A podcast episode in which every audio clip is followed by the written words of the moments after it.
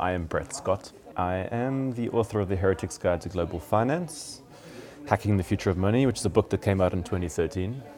I work on different projects around financial activism, so that's sort of campaigns around the financial sector, but then also projects around alternative finance systems, from alternative currencies to alternative banking systems and technologies of that. And, but I'm also often involved with artistic communities, actually, on questions around you know, creative ways of representing finance or educating people around finance or making it fun to explore it. And that goes from sort of theatre groups through to, you know, design people and so on. So what I'm doing at uh, Tacit Futures is going to be some kind of combination of that.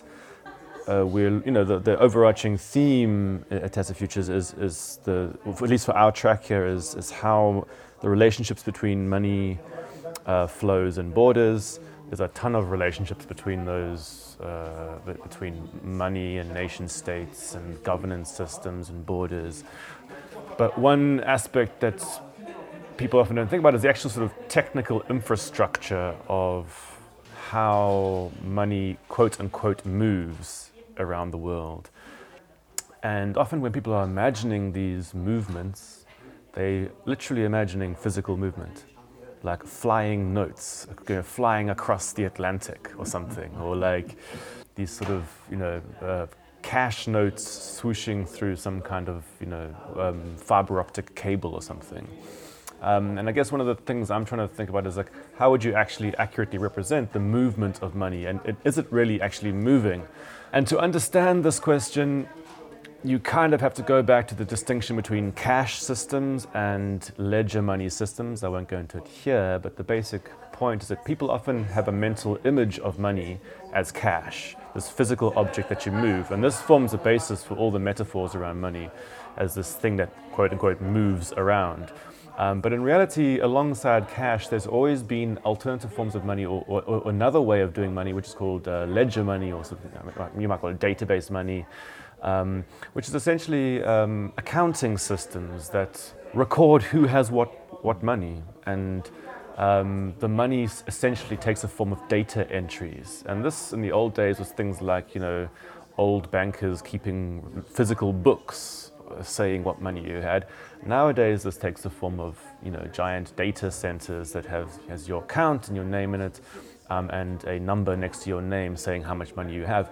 And if you ever want to quote unquote move that money, what you are actually asking for is for the holder of that database, which is the banking system, mm. to edit those entries for you. At a national scale, there are systems for doing that. At an international scale, when you're talking about cross border money flows, there's a whole other system as well, which gets more elaborate for actually doing that, that same process. The key point for people to sort of think about is actually the money never actually moves. What is actually moving around the world are information flows or commands sent by account holders asking um, banks to edit entries. Um, so the actual movement is of information, and then the money itself is sitting in a data center somewhere. Why I think this, the visual imagery around money is important is that, is that the continual fixation upon the cash form often screens out people's awareness of the banking sector when you're thinking about money or imagining money. They somehow imagine that the banks are absent from this process. Mm. But if you're really interested in actually getting a, a, intuitive, accurate picture of what's going on in finance, you have to, you cannot separate the banks from the money system. Mm. Cross-border money flows are essentially dominated and controlled by the banking system. So you cannot imagine stuff around, for example, tax havens or all these issues around, you know, sort of remittance flows for refugees unless you, you bring the banks into the picture. And it's actually interesting when you look at, say, investigative journalism type, you know, stings, for example, like the Panama Papers and stuff. Or, uh, uh the first thing people do when, they, when they're trying to show this is to show these, like, guys carrying big bags of cash, as if somehow what was going on was these you know, people literally carrying, walking around with bags of cash.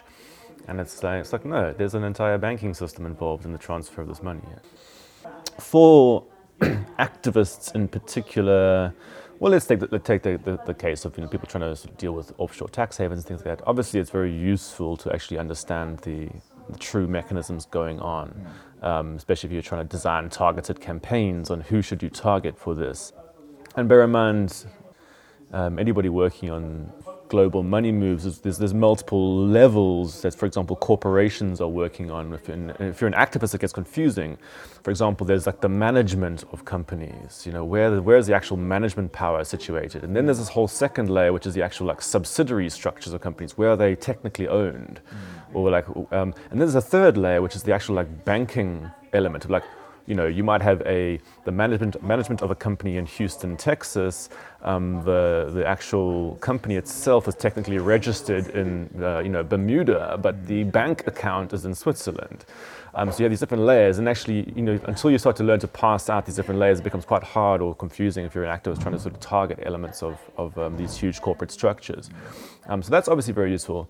A second reason why I advocate this in general is I believe it's a good thing if the, the average person in society, aka the person who doesn't necessarily think about themselves as like an activist against mm. finance, has a more intuitive sense of how the system works. Because if you think about the current power dynamic of finance, it's very much you have a large group of passive almost recipients of service then a small group of highly aggressive financial um, institutions who have a very strong connection to the political system. And then you're supposed to have these regulatory bodies that so are somehow supposed to mediate between this, you know, to say, are we going to protect this disparate group of people who don't really know what's going on? And yet, we are still going to be very closely connected to the financial sector.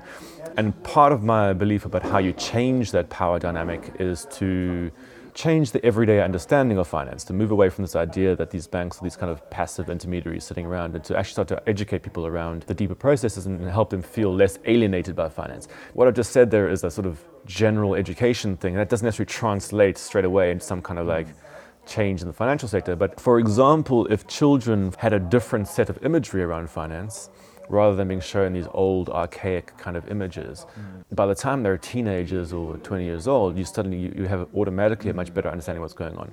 So that's like a second group, the sort of general education. And then in terms of like you know your, your um, displaced people and stuff, there's not necessarily any direct benefit that my, my stuff here is going to do. What it might do is for people who are trying to design alternative remittance systems or alternative um, um, channels for money transfer, help them to sort of conceptualize what's going on and help them to, to build that. Because I've seen a lot of the sort of quote unquote tech for good initiatives where people are trying to sort of design, you know, refugee money systems are often quite naive and quite sort of don't really grasp many of the elements of the banking sector to start off with. So this is going to be an ongoing project for me. So for these couple of days in Berlin doing this, but then heading up to the US to MIT to carry on working on this project. And hopefully we'll continue to expand it through various collaborations.